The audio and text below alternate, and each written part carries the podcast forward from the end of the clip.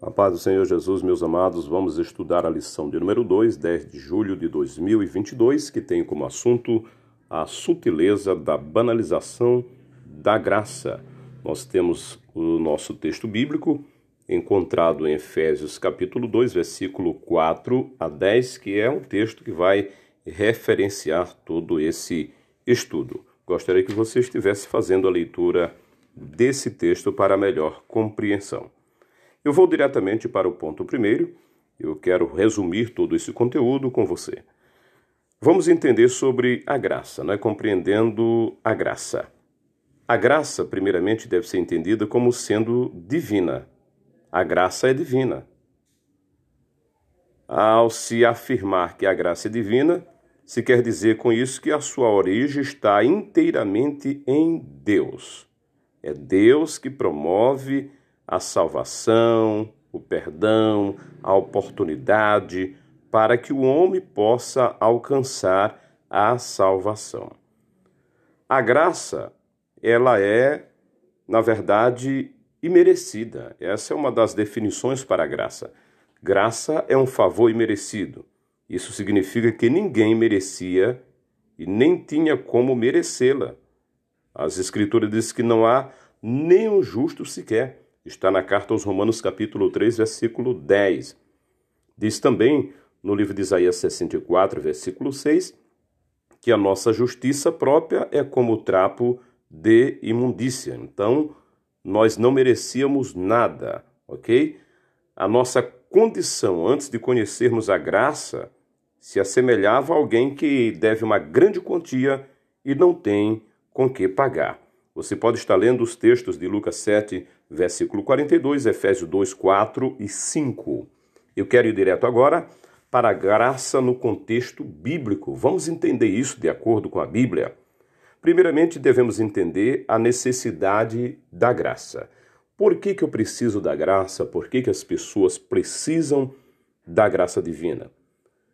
Porque uma das doutrinas mais bem definidas e claras nas Escrituras é a referente à queda do homem, não é? A Bíblia vai mostrar isso desde o livro de Gênesis, no capítulo 3, vai falar que o homem pecou, né? Adão pecou, Eva pecou, e isso, na verdade, também trouxe ao homem algumas consequências, né? Que é um dos pontos importantes a ser observado, consequências para o homem.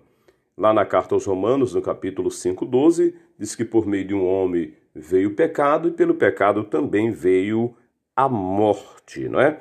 Então, sabendo que o homem é pecador, que o homem, através dos seus pecados, trouxe consequências, nós já observamos aí uma necessidade. Somente a graça de Deus pode nos aproximar do Senhor.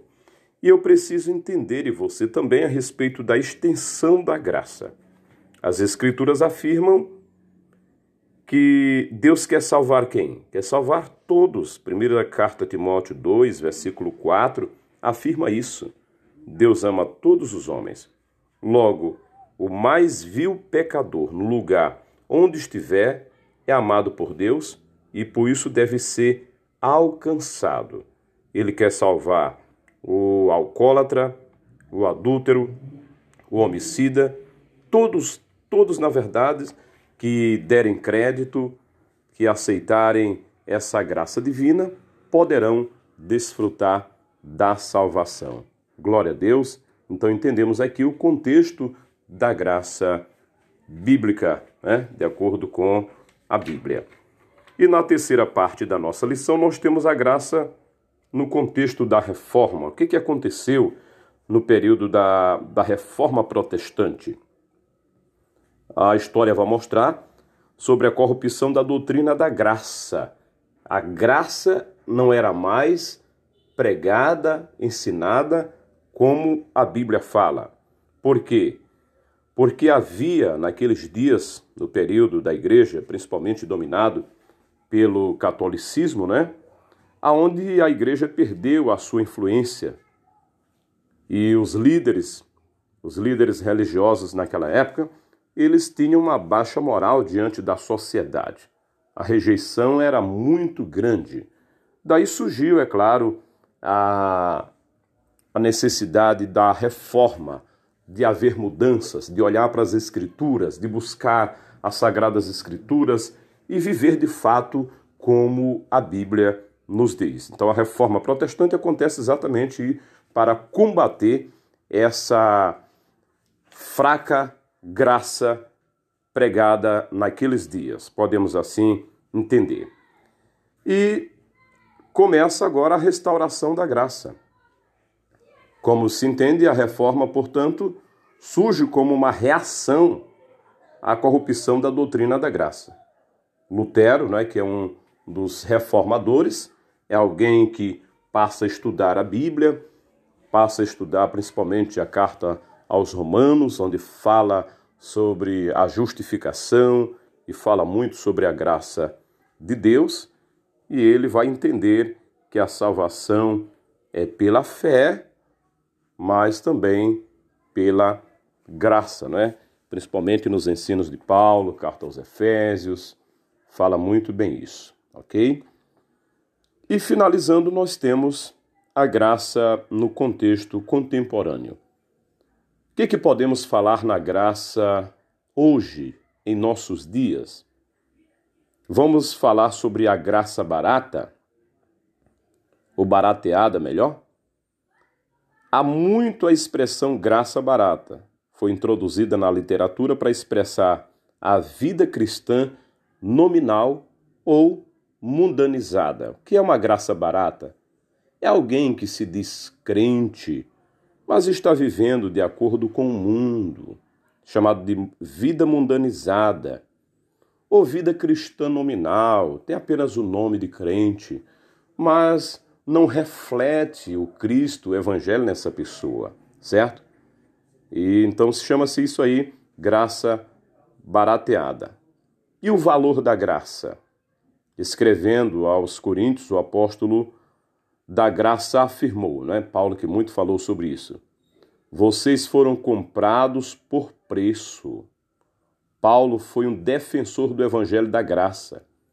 Em seu tempo, ele não aceitou de forma alguma os penduricalhos que alguns cristãos quiseram pôr ao evangelho. O apóstolo sabia do alto preço que custou a nossa salvação. Qual foi? O sangue de Cristo.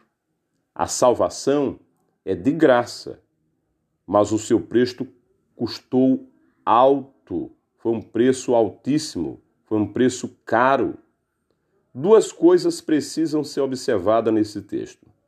Primeiramente, a voz passiva do verbo grego indica que outra pessoa fez a transação por nós, e o tempo verbal diz que esta transação foi completa. Não há aqui mérito humano. Cristo pagou o preço, fez tudo por nós.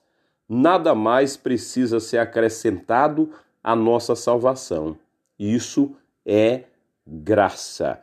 Jesus pagou um alto preço, o que eu não podia pagar, o que você não podia pagar. Então aí entende-se: sou pecador, não tenho méritos, não podia pagar a conta e alguém fez isso por mim. Graça é um favor imerecido. Aí nós vamos para a carta de Paulo, no capítulo 6, e ele faz uma pergunta: Que diremos, pois? Permaneceremos no pecado para que a graça seja mais abundante? E ele responde: de modo nenhum. É isso. Valorize a graça de Deus. Estamos estudando nesse trimestre os ataques contra a Igreja de Cristo. E uma das formas de ataque é através das sutilezas. E nesta lição, estamos vendo sobre a sutileza da banalização da graça. Não deixe banalizar a graça de Deus, mas defenda este evangelho completo como a Bíblia nos revela. Que Deus te abençoe em nome do Senhor Jesus Cristo. Amém.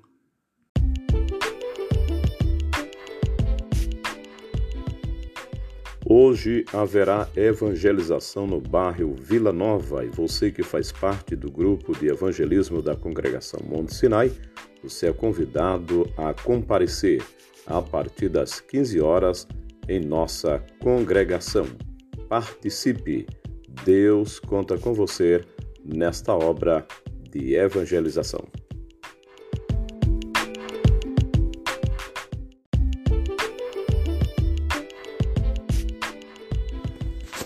A Igreja Evangélica Assembleia de Deus, Congregação Monte Sinai, da rua Getúlio Vargas, Barrios Vila Nova, tem a honra de convidar você para um culto de louvor e pregação da Palavra de Deus, hoje, a partir das 19 horas. A Bíblia diz que quem é de Deus ouve a palavra de Deus. Você é o nosso convidado todo especial. Participe, contamos com a sua presença.